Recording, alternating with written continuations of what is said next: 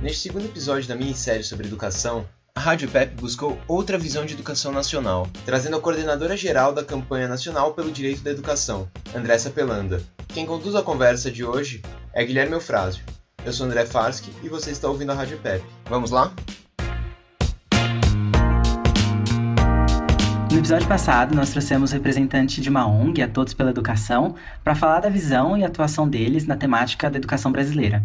Hoje, a gente vai conversar com a Andressa Pelanda para fazer um contraponto à proposta não somente do Todos, mas, como vocês vão entender mais para frente, de muitas outras instituições envolvidas nas políticas públicas educacionais do Brasil. O podcast de hoje vai tratar do lugar do empresariado na formulação de políticas públicas em educação. Obrigado, Andressa. Em nome da Rádio PEP, a gente está muito feliz com a sua presença aqui. Eu que agradeço, Guilherme. É, é bastante importante para nós também estarmos aqui conversando com vocês sobre esses assuntos que são tão importantes, né, que tocam em cheio a nossa educação no Brasil. Perfeito. Então, antes da gente entrar no tema em si, eu queria entender o que, que é a campanha, como que ela atua, quem são seus atores. Perfeito. A Campanha Nacional pelo Direito à Educação é uma rede da sociedade civil brasileira. Ela foi fundada em 1999 por um grupo, né, uma coalizão de organizações que participariam do Fórum Mundial de Educação em Dakar, que é o fórum que pautou a agenda da educação para todos, né, 2000-2015, que foi a agenda da ONU para a educação dos objetivos do desenvolvimento do milênio.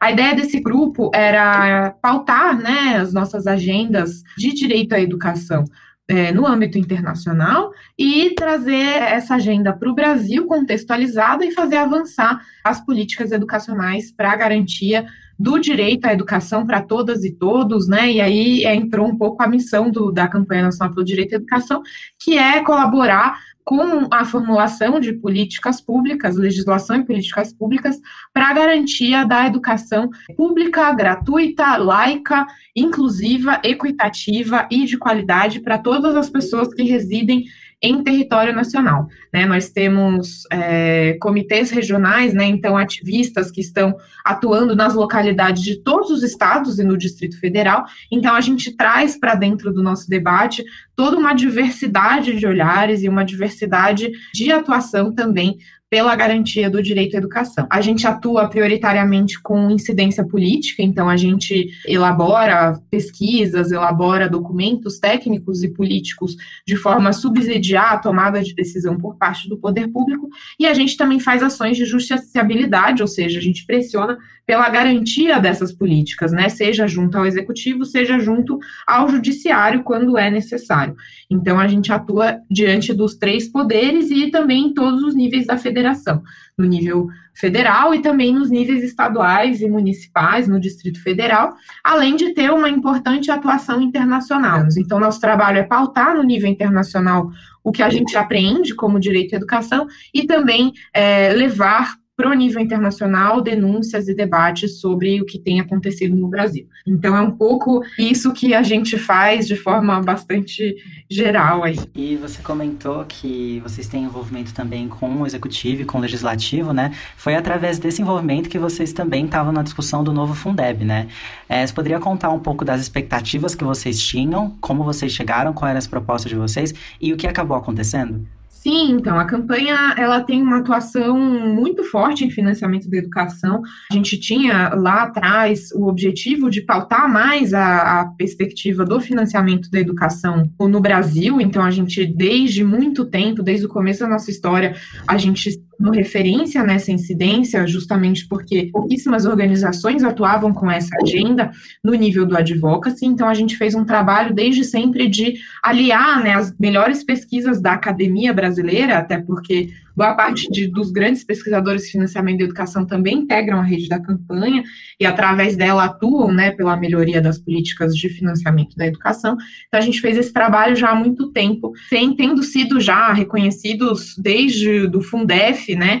E aí, é, sem tendo ganhado o prêmio Darcy Ribeiro, que é o melhor prêmio do Congresso Nacional, determinado a premiar as organizações e pessoas que deram uma contribuição essencial para a educação, e a gente ganhou o prêmio Prêmio Darcy Ribeiro pela nossa atuação no Fundeb atual, né? Então, 2007 a gente ganha o prêmio Darcy Ribeiro depois do movimento que a gente fez pela criação do Fundeb, né? Do passado Fundef, que era só para o ensino fundamental, para o Fundeb, que a gente fez junto com o Movimento Interfórum de Educação Infantil, que integra a rede da campanha, é, o movimento das fraldas pintadas, o movimento Fundeb para valer, que foram movimentos que foram decisivos para a construção do Fundeb é, como ele é vigente até hoje. E aí, nessa agenda do Fundeb atual, a gente atuou é, desde o do começo, então, 2015, é apresentada a primeira PEC né, do Fundeb, que foi apresentada na Câmara dos Deputados, e a gente, desde então, é, foi a primeira organização que apresentou emendas à, à PEC da Câmara, depois a gente contribuiu é, para a construção da PEC 65, que foi a que tramitou no Senado Federal, que trazia uma perspectiva bem mais progressista, né, para o Fundeb, que era mais condizente com o que a gente de fato precisa, e aí a gente atuou desde então até a vitória agora na Câmara dos Deputados e no Senado Federal, com um Fundeb que a gente considera que é bastante robusto, né. O novo fundo, ele traz é, algumas grandes melhorias que é, foram todas pautas da campanha nacional pelo direito à educação desde o começo, né? Então a gente tem um aumento da complementação da União, ou seja, do governo federal, quanto o governo federal traz de aportes complementares ao fundo. Até hoje, o, o Fundeb hoje ele tem um aporte de 10% de complementação do governo federal. Esses 10% são mínimos, mas a gente viu é, que acabou ficando estagnado em torno desses 10%, e a gente fez diversos estudos há muito tempo é, mostrando que a gente precisava de muito mais financiamento do que esses 10%, para a gente ter um valor por aluno que de fato paute qualidade, né? Então a gente fez uma série de estudos através do mecanismo do custo aluno qualidade, que é um mecanismo que calcula o quanto a gente precisa investir por etapa e modalidade da educação, ou seja, etapa da educação infantil até o ensino médio, modalidade educação no campo, integral, de jovens e adultos, indígena, quilombola, enfim, diversas modalidades da educação para a gente ter uma educação pública de qualidade. Então, é um mecanismo que inverte a lógica do financiamento da educação.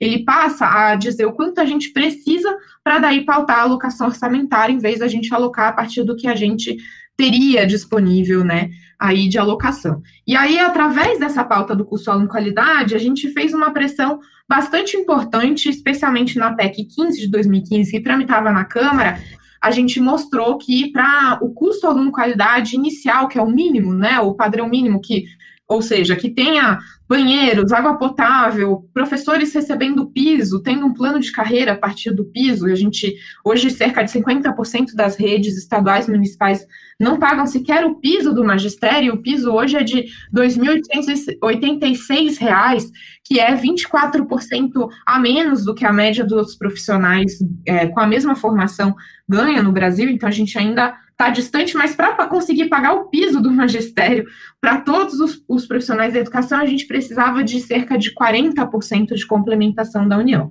Então, a nossa incidência foi desde o começo, até a própria PEC 65, que tramita no, tramitou no Senado.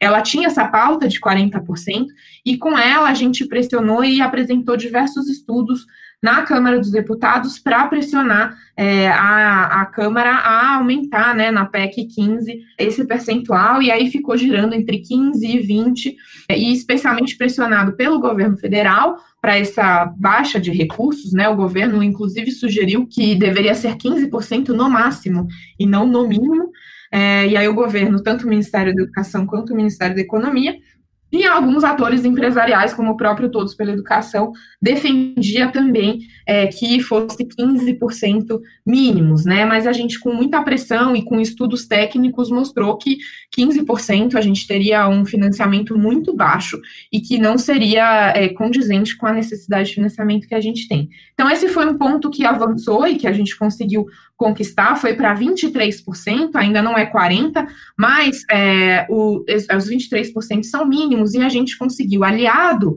a esse aumento da complementação, é, aprovar a, a inclusão do custo aluno-qualidade, esse mecanismo que eu estava falando, como parâmetro de referência. Então, o custo aluno-qualidade, estando presente na Constituição Federal, na emenda do Fundeb, a gente tem como perspectiva de que ele pressione para que, é, sendo ele o parâmetro de qualidade, esses 23 não fiquem estagnados nos 23 mínimos, mas avancem para a gente chegar gradativamente nesse valor por aluno que é, garante qualidade para as nossas escolas. Então, esse é o segundo ponto que avançou o Fundeb. Né? A gente também é, sugeriu que fosse é, realizado um sistema de distribuição que a gente nomeou de híbrido, e é a palavra que ficou, né? É, e o que, que, isso significa? Né? Até os 10% de complementação, como ele é hoje, é, se manteria como é hoje, né? E a partir disso a gente considera para a complementação do governo federal, da União, os recursos que estados e municípios ainda têm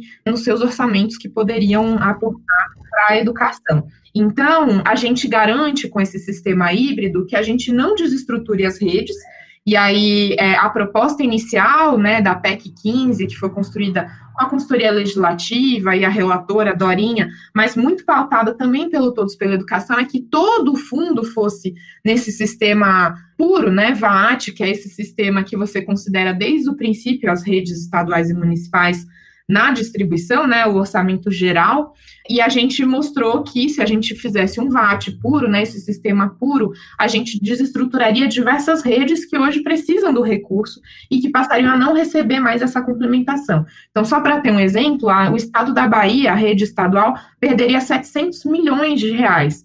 E, assim, a, a, rede da Bahia, ela não é porque ela tem mais recursos que algumas outras redes que ela pode ser considerada uma rede rica, né? Ainda tem muito a se fazer em termos de investimentos educacionais na rede estadual da Bahia, por exemplo. Então, isso acabaria gerando uma insegurança federativa e também desestruturaria diversas redes. Então, a gente sugeriu que se fizesse, então, esse sistema híbrido, né? E então a gente conseguiu é, também essa conquista é, como avanço no novo Fundeb. Então, esse é um terceiro ponto. A gente também é, em, é, existiu a, a, a, proposta né, de que parte desse, dessa complementação, 2,5 pontos percentuais, né, desses 23%, fosse ligado à é, vinculação de resultados, né, melhorias na educação. Só que a proposta inicial, que foi também apoiada por esses grupos empresariais e por representações no Congresso de grupos empresariais, como a própria bancada alemã, foi uma proposta inicial de que é, fosse vinculada a resultados é, do IDEB, por exemplo, né, então resultados de avaliação em larga escala. E aí a gente é, pautou que se a gente fizesse um, uma distribuição de recursos vinculados a resultados em larga escala, a gente poderia ter um aprofundamento das desigualdades, porque aquelas redes que conseguiriam melhorar o IDEB seriam aquelas redes que já teriam mais condições para a melhoria da qualidade da educação. Né? E aí a gente teria, estaria dando recurso para aquelas que já têm recurso, né? Aquelas que são mais desestruturadas, têm menos condições teriam é, menos recursos, né? Elas não ganhariam esses, esse valor a mais de complementação. Acho que nesse momento vale a pena citar outros deputados também que é, apoiavam essa proposta de reduzir o repasse não só da União, mas todo o investimento em educação, né, através do Fundeb, como a Tabata Amaral, e você chegou até a escrever, né, Andressa, num artigo seu, que através da proposta da Tabata é, é questionável a classe média ou as pessoas que queriam pagar 360 reais por mês nas escolas privadas, né? Como era a, é, a proposta que ela estava impetrando ali na, no Congresso. Isso, exatamente. Então, a Tabata foi uma dessas parlamentares né, do, de um grupo de parlamentares que fez essa proposta sobre vinculação a resultados, né? E aí, é, só para fechar essa parte do, do, do da avaliação, é, a gente mostrou que isso poderia aprofundar as desigualdades, e então foi absorvido pelo texto final da deputada Dorinha, que foi relatora da PEC, é, a proposta de, é, inclusive foi ela que conversou com a gente sobre isso, de inclusão do Sistema Nacional de Avaliação da Educação Básica, SINAEB, que também é uma proposta que a gente construiu lá atrás, né, é, em 2015, 14, 15, junto com o SEDES, que é um, um, centro de estudos e pesquisas da Unicamp, né, vinculado à Unicamp, é, para é, essa construção desse Sistema Nacional de Avaliação da Educação Básica, que levaria em conta é, claro, avaliações por resultado, mas também a avaliação de toda a política educacional. E aí seria uma avaliação mais justa e que não colocaria na, nas costas dos professores e dos estudantes a responsabilidade por uma estrutura educacional precária que eles estariam recebendo. E aí a gente também conseguiu é, fazer avançar esse, esse SINAEB. Então, a gente tem, é, nessa nova emenda constitucional, o Aluno Qualidade e o Sinaeb como dois mecanismos que foram construídos pela campanha, né, e sua rede, é, ou seja, totalmente construídos pela sociedade civil na Constituição Federal, que é uma, uma conquista inédita, assim, de, em termos de participação e de construção é, de política pública. Mas sobre o que você mencionou, para se ter ideia, a gente a disputa em torno de quanto seria esse recurso a mais, e esse vínculo com custo aluno qualidade foi muito difícil, né? Então, a Tabata Moral e o Felipe Rigoni, que é do PSB do Espírito Santo, eles fizeram uma emenda ao texto da PEC pedindo que é, a retirada do custo aluno qualidade como mecanismo, como parâmetro, e nesse, é, nessa emenda eles sugeriam que um valor de R$ 4.300 por ano, ou seja, é muito aquém do que pauta o, o custo aluno qualidade, o custo aluno qualidade é 6 mil e poucos reais por ano, né? E aí, quando a gente pensa por ano, é difícil de, de raciocinar quanto seria uma mensalidade, né? 4.300 por ano dá cerca de 360 reais por mês, e o custo aluno qualidade seria cerca de 570 reais por mês, né? Então eles diziam que o custo aluno qualidade era muito alto e que isso não era necessário e que na verdade seria necessário 360 reais por mês para se ter qualidade na educação e isso é fruto de um estudo que foi publicado pelo Todos pela Educação que relacionava IDEB com financiamento por aluno, e esse estudo mostrava um gráfico que a partir de R$ 4.300 por ano, é, a gente teria uma estagnação no resultado do IDEB. O que o próprio estudo mal elaborado, a gente depois fez um estudo e mostrou em audiência na Câmara dos Deputados que é, aquele gráfico estava mal feito, então o nosso resultado foi que com 5.600 por ano ou seja, não é 4.300, seria que 5.600 por ano, a gente teria 50% de probabilidade de ter IDEB 6, né? Então, a gente precisaria de muito mais para daí, talvez, conseguir esse IDEB 6 aí, né? E a gente mostrou que IDEB não é qualidade também, né? Então, não é uma nota de uma avaliação de português e matemática, que ainda é feita numa base de relativa, né? Que a gente consegue garantir que a educação seja de qualidade. Qualidade é muito além disso. Né, qualidade são professores bem formados, um processo de ensino e aprendizagem dialógico dentro da escola, em uma escola que tenha infraestrutura, que tenha internet, que tenha laboratórios, que tenha biblioteca, que tenha uma política de avaliação que seja transversal na política educacional. E aí a gente, com esses estudos, mostrou que a gente não poderia prescindir de aumentar mais a complementação da União, para além desses 4.300 por ano, e que o custo aluno qualidade era um mecanismo essencial para que a gente pudesse garantir que esse financiamento fosse, de fato, revertido em qualidade da educação. É claro que isso não foi a primeira das batalhas e nem a última, né? Ele foi incorporado no relatório final da deputada Dorinha, que já conhece o custo aluno qualidade há muito tempo, até porque ele é presente como parâmetro do Plano Nacional de Educação para Financiamento e Qualidade, e ela participou do, dos debates de tramitação e votou no Plano Nacional de Educação.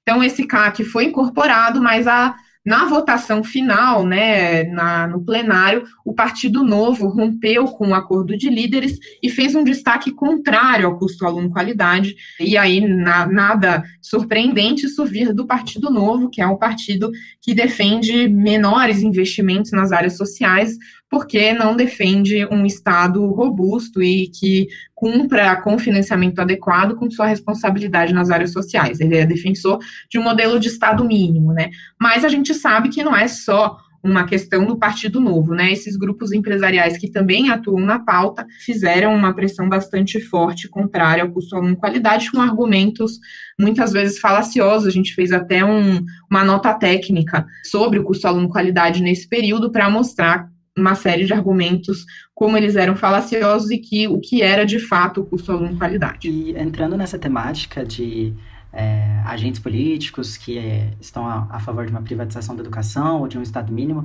Você poderia explicar para a gente o movimento político que nos trouxe até essa situação, quais as consequências disso, né, para a qualidade do ensino brasileiro? E você citou um pouquinho tempo atrás a bancada Lehman, é, ela está envolvida nessa situação, o que, que, exatamente esse termo significa? Então, a gente tem é, um movimento de aprofundamento da privatização da educação, não só no Brasil, mas no mundo, recentemente né? Esse, é, a privatização da educação ela pode acontecer de diversas formas, então, desde um modelo mais incremental, que é um modelo de privatização com parcerias público-privadas, para elaboração de para oferta de serviços né, na educação.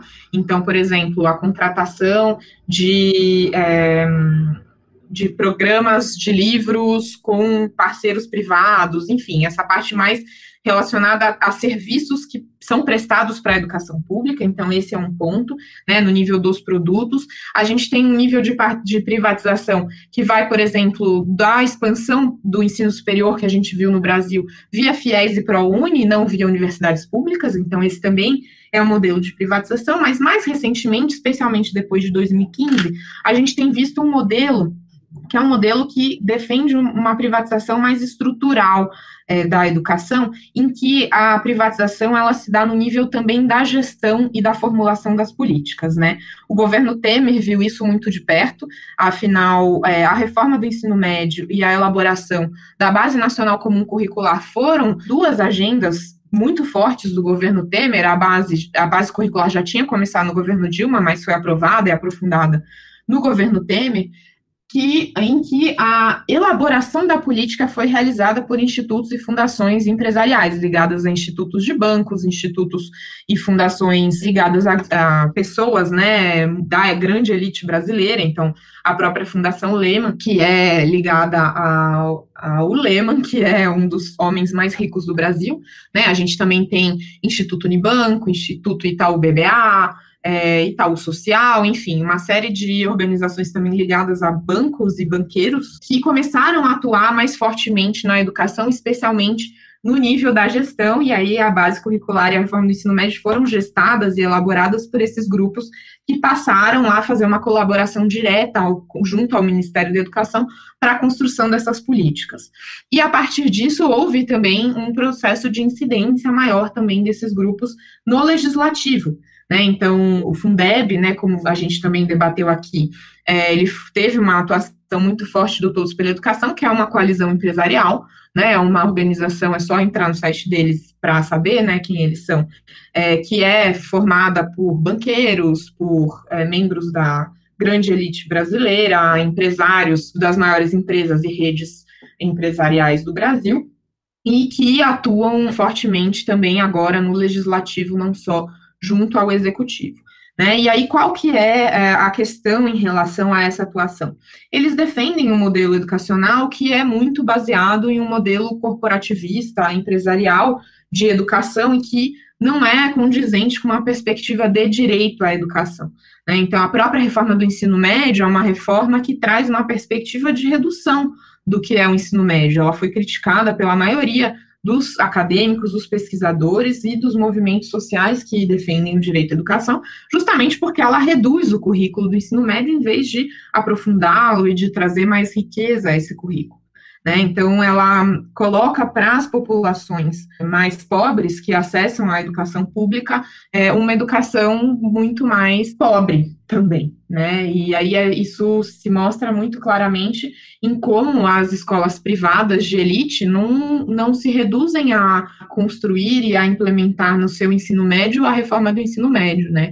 O currículo, as disciplinas dessas escolas privadas de elite continuam sendo disciplinas muito além do que prevê a reforma do ensino médio.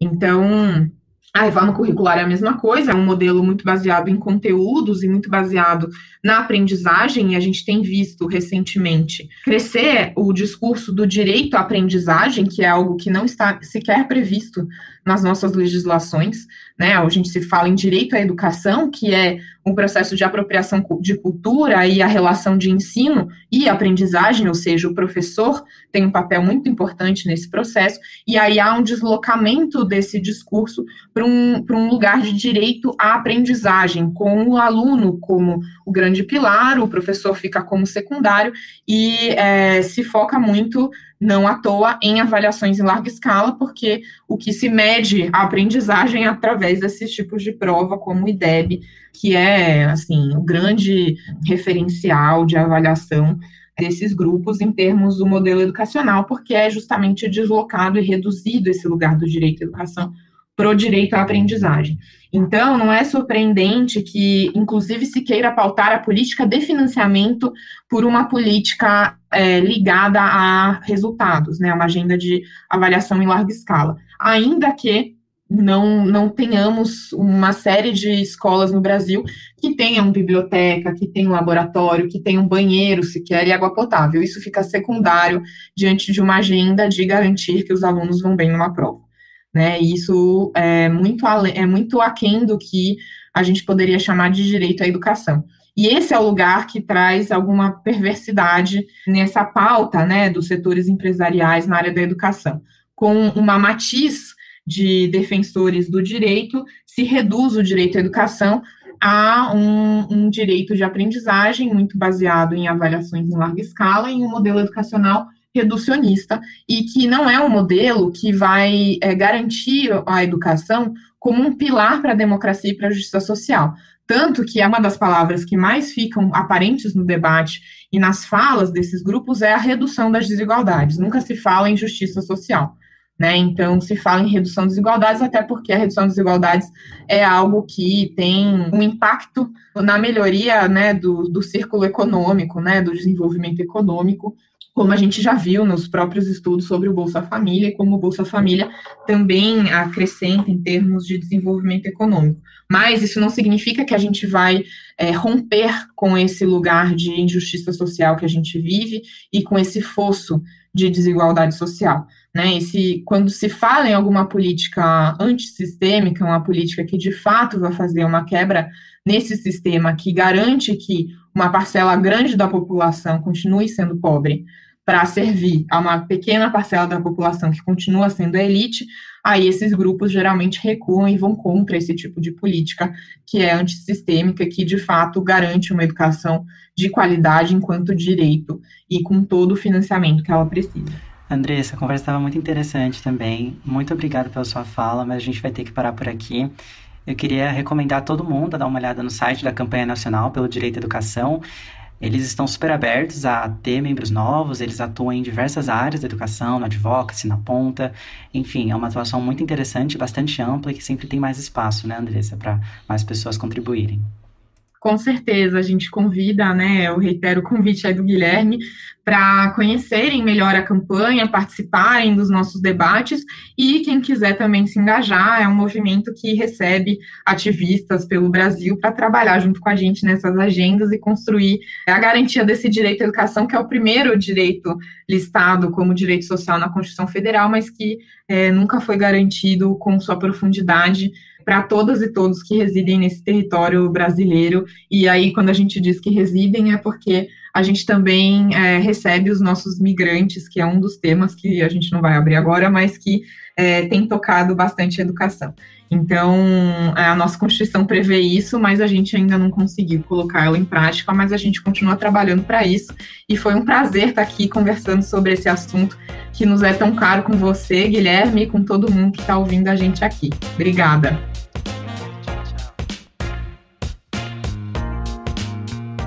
Você escutou um episódio da Rádio EPEP, um projeto da Estudo em Política em Pauta da Fundação Getúlio Vargas. Esse episódio foi produzido pela equipe de criação de conteúdo digital da EPEP. E até a próxima!